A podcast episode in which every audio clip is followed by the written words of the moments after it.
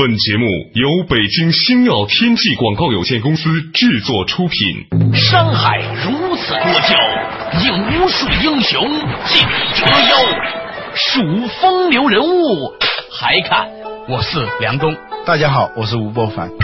两个男人孕育五年，梁东、吴伯凡帮你坐着打通经济生活任督二脉，东吴相对论。好戏马上开场。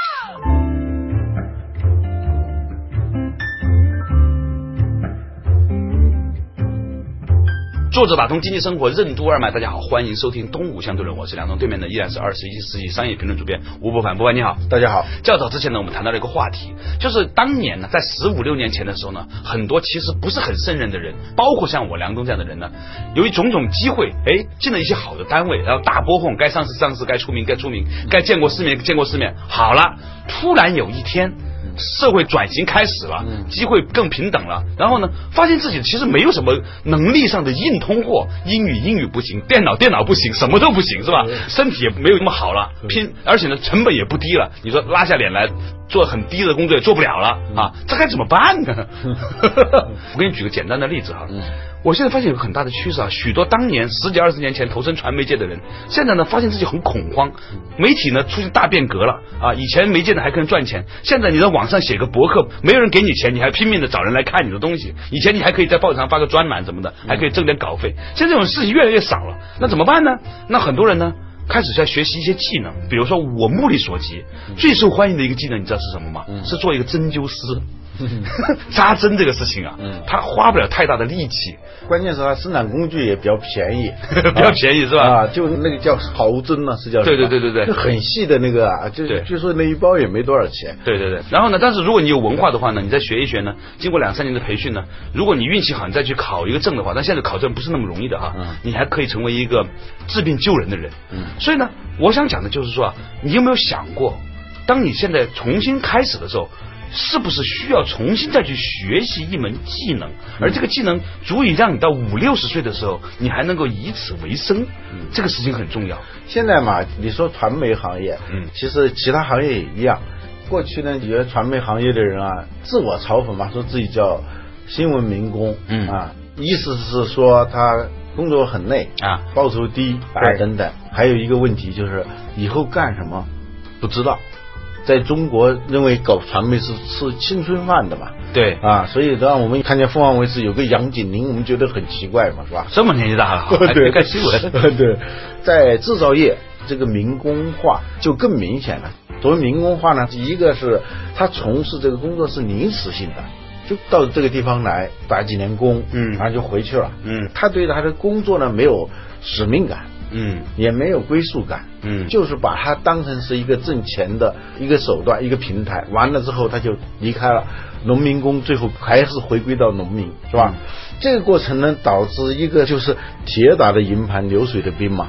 这些人不停的在被淘汰，新的就补充进来。以前我们的制造业就是这样一个状况，这种状况导致一个后果，就是我们的制造业是没有知识积累和人才积累的。嗯，很少，他在工作上是没有进步的，没有进步。我们回到这个劳动生产率，你是没有提高的。后面的人之所以能淘汰你，是因为他年轻。啊，比你便宜，对比你便宜，看加班，呃，对，没那么多事儿，对，仅仅是如此。但是整个的这一个企业的劳动生产率是没有根本的提高的。现在中国，尤其是制造企业啊，当然其他行业也差不多。现在我们面临的最大的一个挑战就是我们的劳动生产率是不高的，我们不是一个非常合格的一个劳动者。我们的劳动所需要的显性技能、隐形技能，从事这个工作所需要的一些基本素质和长期从事这个工作获得的那种相当于秘传式的那种知识和技能是缺乏的。因为过去的十几二十年太狂飙突进了，嗯，所以呢，就萝卜快了不洗泥啊，大家大波峰往上走。嗯，我再跟大家举一个很有趣的一个观察。我发现有很多人呢，就是十几年前在某外企工作的人，那个时候呢有所谓的职场天花板，因为外企都是外国人或者港台的人过来做领导，这些人呢混到一定程度之后呢，在外企混就没法上去了，怎么办呢？就跳槽去那些民企啊，从这个地方呢做一个副总裁呀、总监呐等等。但是呢，你知道在外企里工作的人很难在这种私营企业里面混下去。嗯，在中国的外企啊，尤其最开始那波外企人啊，他们最擅长的做各种的 PPT。但是你说 PPT，你真的到民企里面你搞不定的。对，马云对这一类人把他称作职场蝗虫。啊。是些什么人呢？他就会一些流行技巧，比如说做 PPT，对，呃，比如说这种派领导马屁。把一个对，把一个很简单的事情搞得把一很复杂。个很简单的事情分解成各个步骤，再说的你做各种 Excel 表。啊，对，把领导搞晕啊，最后同意你立项，最后呢做下来又不了了之，反正他有些大外企也无所谓，全球化嘛，对吧？对对，也不可能做。对，就然后学那些就所谓流行技能 PPT 一般的流行的沟通技巧，还加上说话的时候带几个英文，然后明明是东北人，他学一口操台北腔呃，台北腔，什么法国是如何如何，啊企业如何如何，啊 然后到民企刚开始很迷惑人的嘛，对对对对对最后呢，他总不能把事情搞定，对这样那个民企就会把它开掉，开掉他又用同样的技巧又去另外一家民企，就在每个公司留下一堆 PPT。对，马云说这种人叫职场蝗虫。关键是这种人吧，他们最后呢，到了四五十岁以后啊，就只能出来做顾问公司了。但是其实顾问公司不是那么容易做的，因为顾问公司你必须你要真正有智慧的，嗯在中国古代那些谋士啊，那是真的是有一种洞察事情的本质的能力。嗯但是做着做着又做不下去，怎么办呢？就很焦虑。其实。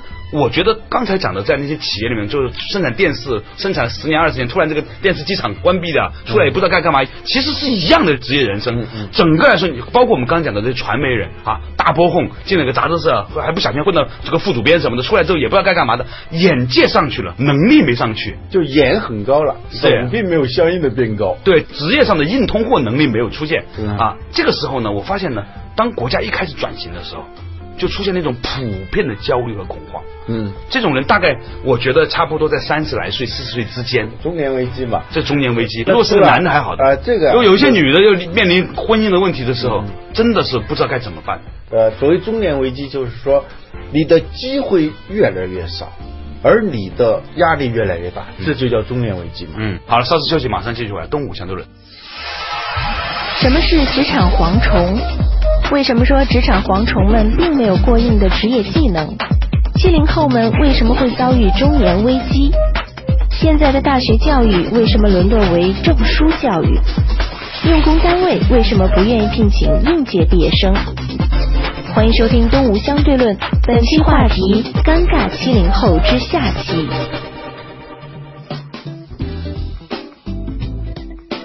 作者打通经济生活任督二脉，大家好，欢迎收听东吴相对论，我是梁东，对面的依然是二十一世纪商业评论主编吴伯凡，伯凡你好，大家好。在之前我们讲的这个话题啊，就是在过去的十五年到二十年之间，每一个行业都由于狂飙突进呢，有很多人呢。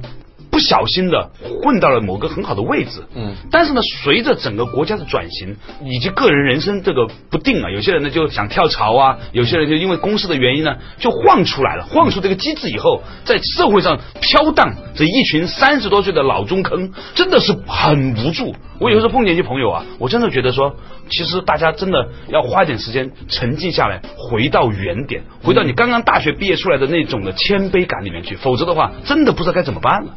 嗯，我们说啊，中年危机就是压力越来越大，体力和智力越来越不支，而机会越来越少，对这就是中年危机。说白了，就是说我们个人的中年危机和一个产业的中年危机，它都是相通的。对老实说，这也不能完全怪个人。我觉得啊，这里头有当然不能怪个人，我们都是受害者哈。对对，我觉得一个很重要的原因是我们这些年来的职业教育、技能培训以及用工制度，导致了我们现在很多个人的中年危机和产业的中年危机，技能上不去嘛。我觉得这里头最根本的一点就是我们教育的目的啊迷失了。嗯，教育是干什么？一直到现在，我们很多的教育啊，基本上就是一个证书教育，嗯一个学位教育，一个执照教育。一个单位要人，首先别的不谈，嗯，先要看有没有证儿？对，现在本科已经高中化了啊，硕士呢已经本科化了，是吧？甚至博士、硕士化了。但是单位胃口很大嘛，现在稍微好一点的那些机构啊、那企业，本科生啊机会特别少了，都是硕士，因为读硕士人也多嘛。嗯，这种学历教育、学位教育，最终就围绕着一个证书来读书。嗯，这样一种教育的方法和导向，对于我们作为受教育者的个人来说，这是一个很不幸的，我们没有意识到的一个悲剧。嗯，现在凸显出来了。在机会多的时候不觉得，嗯机会变少的时候，突然发现其实自己的素质和能力远远没有达到跟这个自己年龄相配的它位置。是这样的，就是说你在大学里头学，它是两张皮嘛，嗯你拿了这个证书，嗯可以进去了。进去以后呢，由于呢个人在某偶然情况下啊，学到了一些技能，对，还有呢，就是由于你所在的这个岗位吧，嗯给到你这个机会你就给到你一个机会，逼迫你急中生智，渐渐的有了一部分的技能。在岗技能。啊，对，但是实际上呢，你从事这份工作所需要的绝大部分的知识和技能，都不是学校教给你的。嗯那个学校对你最大的意义，最后就是一张文凭。嗯读大学最大的用处就是读过大学，但是呢，由于就刚才说了，萝卜快了不洗泥，这个教育的问题没有凸显出来。现在问题就来了，我觉得有一个景象特别具有隐喻的意味哈。啊有一天呢，我在北京的二环以里呀、嗯，抬头看见了一些大概二十年前盖的特别难看的房子，一看品质也不是很好。你说现在拆了吧，又很浪费。嗯它就卡在北京二环、三环某个地方待着。嗯，奥运会的时候呢，匆匆忙忙在外面刷了层漆。但这两年呢，好像那个漆又盖不住了。广州街上也有这样的房子。嗯我觉得这些房子就像我们这些人一样，嗯，匆忙的占据了某个位置，在狂飙突进的时候，好像也蛮风光。嗯，随着机会的丧失，所有自己能力不足、素质不足、先天的不足的东西，全部暴露出来。嗯上又上不去，下又下不来。这不是某个人，过去二十年来，从建筑到人，全部都是这样。这一种粗糙化、速成化啊，我们经常说流程决定质量嘛。对，你是什么样流程，最后出来的产品，它不可能跟这个流程有什么相反的。嗯就粗糙的流程生产出来的产品，它不可能是精致的。我们现在的这种状态，跟我们当初接受的那种教育被制造的那个过程、嗯。啊，我们其实是个原材料嘛，进到学校里的时候。对对对啊，学校呢是一个工厂嘛，对。通过各道工序啊。啊，还有一些检测什么，最后就发了张合格证。就像在猪肉身上盖了一个戳儿一样，你就出来了，是吧？就以为自己真成合格的肉了，结果后来发现其实并没有那么合格，这个很悲催的。嗯。啊，或者在特定情况下合格的，在现在这个劳动生产率要求个人真正的技能的一个时代，嗯我们就发现这种教育缺失了。嗯最近我还看到一条新闻说，今年的应届毕业生的预期的薪酬，嗯，比去年、比前年差不多下降了一千块钱。一千块钱是什么概念？就是过去它也不高，三四千块钱，现在是两三千块钱，这就相当于降了三分之一的预期了。这中间还包括这一年来的自然的通货膨胀率吧？对，就是说那物价在上升，你的价格在下降，而今年的大学毕业生的数量并不比往年要多，甚至还略有下降。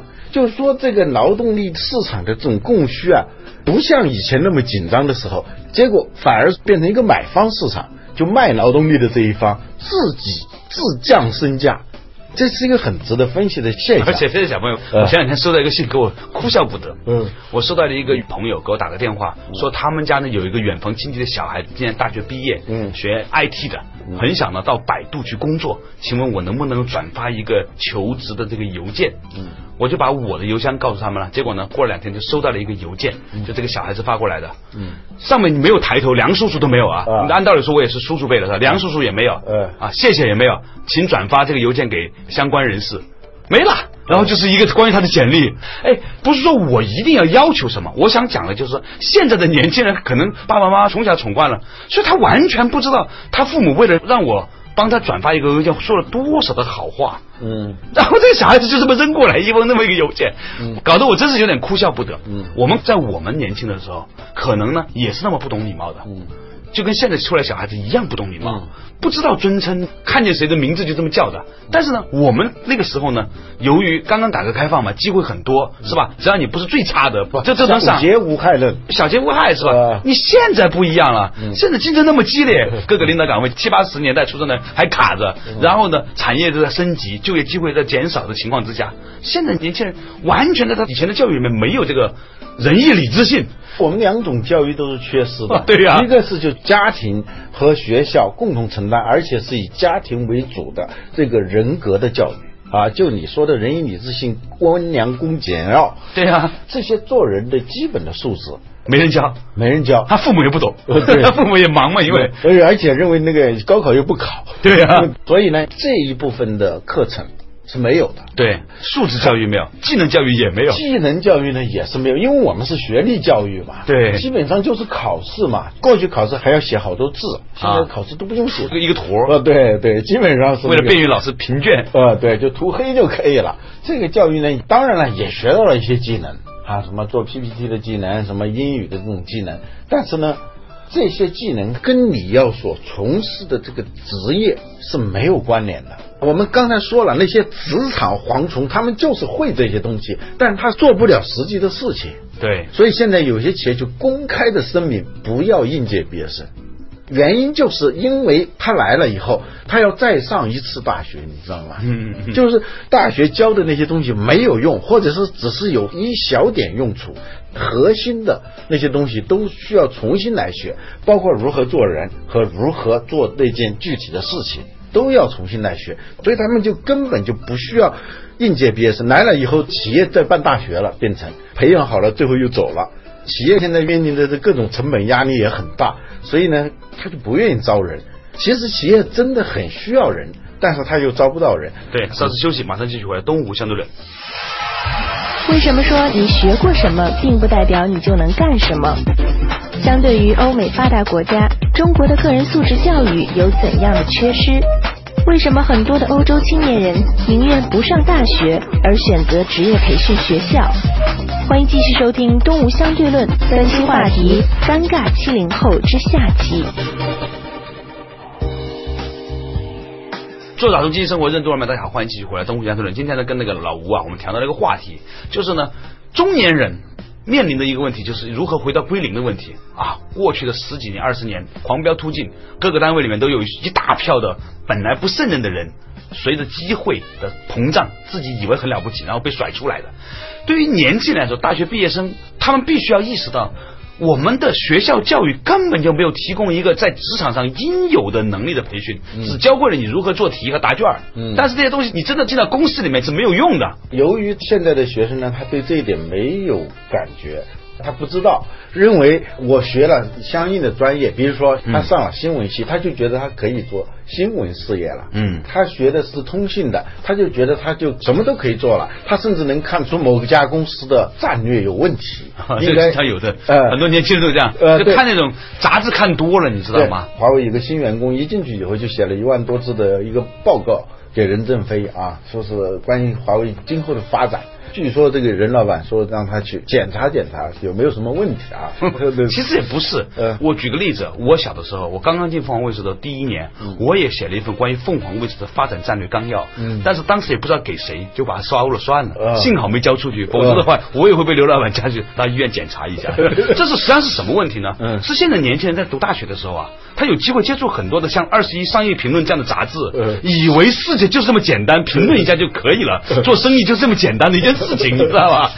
前不久我收了一封信啊，也是那种办事求职的那种。啊，他说听到我们的节目也受到一些启发。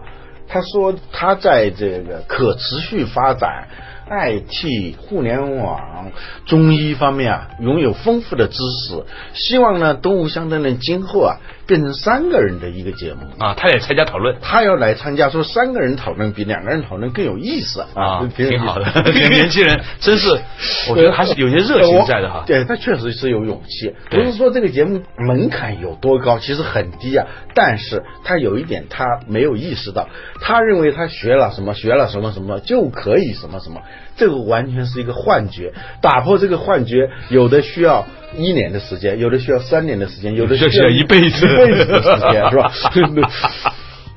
对，这个问题啊，在西方啊，我觉得他们做的比较好。他怎么做的？就是素质的那种教育啊，它是通过家庭、社会、社区各种各样的社会组织啊，传统文化对他的这种影响啊，他就变得很有礼貌。啊。他们不讲仁义礼智信，也是讲一些相关的嘛。嗯。基本的素质是比较高的。嗯，当然就是整个社会都在对他进行熏陶，在那种环境里头，有很多各种的这个呃。空气当中的隐约的隐喻，会规范你的一个文明素潜移默化的。我给你举个简单的例子。嗯，我前两天去加拿大，嗯。待了差不多七天，到了第五天的时候，我的一个好朋友在加拿大的一个好朋友，他说：“梁总，你知道吗？你到加拿大来有个很大的变化，这五天来。”我说：“什么变化？”他说：“你知道你在餐厅里说话的声音变小了。”嗯你明白吗？呃一下子我就脸红了，我都没有意识到，我自学我还算是一个半个文明人啊。呃到加拿大之后，刚开始的前五天被人家当野蛮人在看，嗯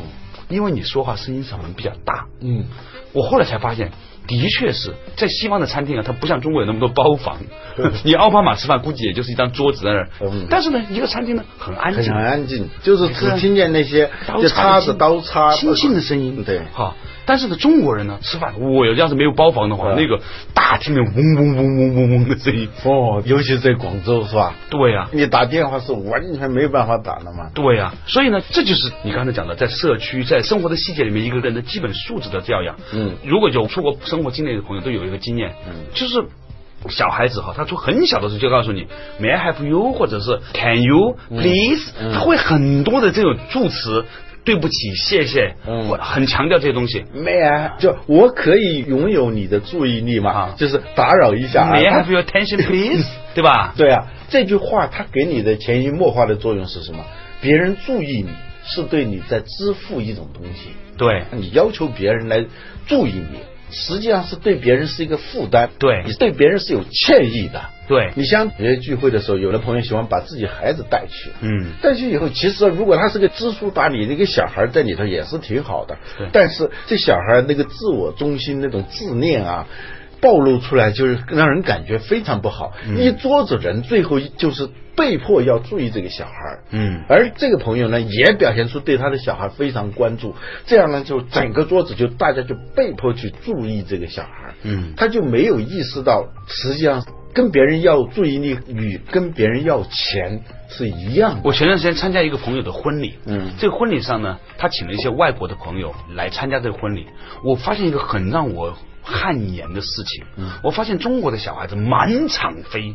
跑啊，父母追着喂饭呐、哇，打到东西啊，叫啊，哭啊，闹啊。而与之同龄的那些外国的小孩子，虽然他们平常很活泼，但在社交场合里面那种安静、呃那种礼貌、那种吃饭都是规规矩矩。那我觉得说那种小绅士哈，啊，那小绅士，哎，我就后来就跟我的朋友说，为什么人家外国也讲这个个性发展自由，他们的小孩子就这么有礼貌，我们的小孩子就那么讨人厌呢？同样在那次聚会上，我发现那个小孩还有一个特点，嗯他说个什么东西啊，他就要求别人猜。嗯，你们知道我上星期去哪儿了吗？大家就得很关注的。对去哪儿去哪儿？即使你不回答的话，你得关注他。有的人更礼貌一点的说啊，你去哪儿了？就猜出几个答案，最后他从其中选出一个答案，或者否定你的答案以后，给出一个答案。他每说一句话，他都是要极大的要攫取你的注意力。这其实都是无理嘛。对这种教育，我们一直是没有的啊，而我认为我们的没有就原因在哪里呢？其实它是有一个缺失的。嗯，我一直有个观点，可能会得罪很多人，嗯但是呢，现在不怕跟大家分享。嗯，我跟很多大概七十年代出生的朋友啊讨论过，他们都说对对对对对，他们说他们发现他们家的爷爷奶奶比他的爸爸妈妈更优雅一点。嗯这些人的爷爷奶奶都已经九十岁了，嗯就是还有一副过去的那种老绅士啊、老熟女的派头，头发梳得干干净净的。但是七十年代出生人的，他们的父母这一辈好像没有受过相关的教育，不知道是什么原因，历史原因还是怎样。嗯那现在这个悲催的事情就开始延续下来了。嗯我们这一辈人。三十多岁的人，嗯我们现在教育我们小孩子的时候，其实已经不知道该如何把那一些最基本的做人的教育、礼貌的教育教育给我们的孩子了。我们以为花点钱让这个小孩子去学个英语、学个钢琴，好像就完成了对他们的教育。嗯其实不是的。嗯，家里面如果有一个八九十岁的老爷爷老奶奶，这四世同堂的话，嗯他看见现在这些小孩子，他一定会很痛苦。嗯，他不知道该怎么办。对，这是我们的教育的一面，就是嗯这种素质教育的缺失。另一方面，尤其是在欧洲，这种教育他做的比较好，九年制义务教育以后，很多国家，比如说像德国，嗯像瑞士，嗯好多人就不去上大学了，嗯没必要上大学，嗯他们就会进入到企业里头。进入企业以后，刚开始不是去工作，就是进那些做学徒。徒工学校，在那个徒工学校要学整整三年。嗯甚至是出版业的也是这样的，出版传媒业的也得去那个培训学校去学三年。嗯这个三年就是硬通货，就是从事这个行业的，他会教给你那些硬通货，是真正的技能。真正的。比如说，，你作为一个摄影师，你怎么把灯光打好？嗯啊，拍白色的食物你要打什么灯？拍绿色的食物、黄色的时候你怎么打灯？嗯这个事情就是一个技能。嗯而我想讲的就是说，现在我们国家过去所压抑的生产力。人口红利全部在过去二十年开始透支，开始运用，所有不胜任的人都获得了很好的机会。好了，我们现在开始真正跟世界接轨了。我们突然发现，在知识教育、素质教育、能力教育上，不仅仅是我们，甚至我们的父母和我们的儿女，嗯从现在八岁到现在五六十岁的人，整个五十年来，其实总体上来说是非常匮乏的。嗯这才是我们这个民族最大的悲催所在。嗯，我们的劳动生产率不高的原因，我觉得就是这两个教育的缺失，就是做人的基本素质的教育不够，嗯，然后从事工作的基本的技能的不够。不不够，对，那你还剩下什么？就是剩下那些考试的技能，嗯。而这个技能是不利于提高你个人的劳动生产力对的。刚才我们讲的那些话呢，嗯可能会得罪很多人哈。我们不是针对某一个人，肯定在当中有很多朋友是很有能力、很有素质的。我们我们那时候其实更多看到的的是一种自我反省。对，嗯，当有一天我在那个法国拉菲耶老佛爷那个商场，嗯看见一堆的中国女人在 LV 的档口。挤着买包包，她的男人在旁边的那个楼梯上坐着，然后呢旁边放着一个方便面的盒子，还有一瓶矿泉水，把那个裤子撩在膝盖上，然后那个袜才翻下来的时候，整个走道上全是那样的中国人的时候，你突然感觉到很惭愧，这是什么？这是那一些可以出去花几万块钱买 LV 的最有钱的，可以说最成功的中国人在世界的样子。嗯，前不久有一个朋友回来跟我说，在台北故宫，嗯嗯参观了以后，嗯还要盖一个什么戳嘛，对，表明你来过台北故宫。他当时看见啊，一些年纪很大的，但是没有老到不能够去台湾去旅游的这样一些人，就那个蜂拥的就挤过去盖那个戳，说当时他看见那个工作人员的那种表情啊，他说无地自容。他们应该是到了可以当爷爷的那个年龄的人，啊，就在那儿蜂拥，就在那儿挤，就那种感觉。这是因为过去的四五十年，他们在上班的时候都在公共汽车站这样挤着，他们早已习惯了这样的一种挤压的生活，嗯他们全然不记得更早一点，他们的父母可能在年轻的时候曾经有过的尊严和优雅。嗯，好了，感谢大家收听今天的《动物相对论》，我们下一期同一时间再见。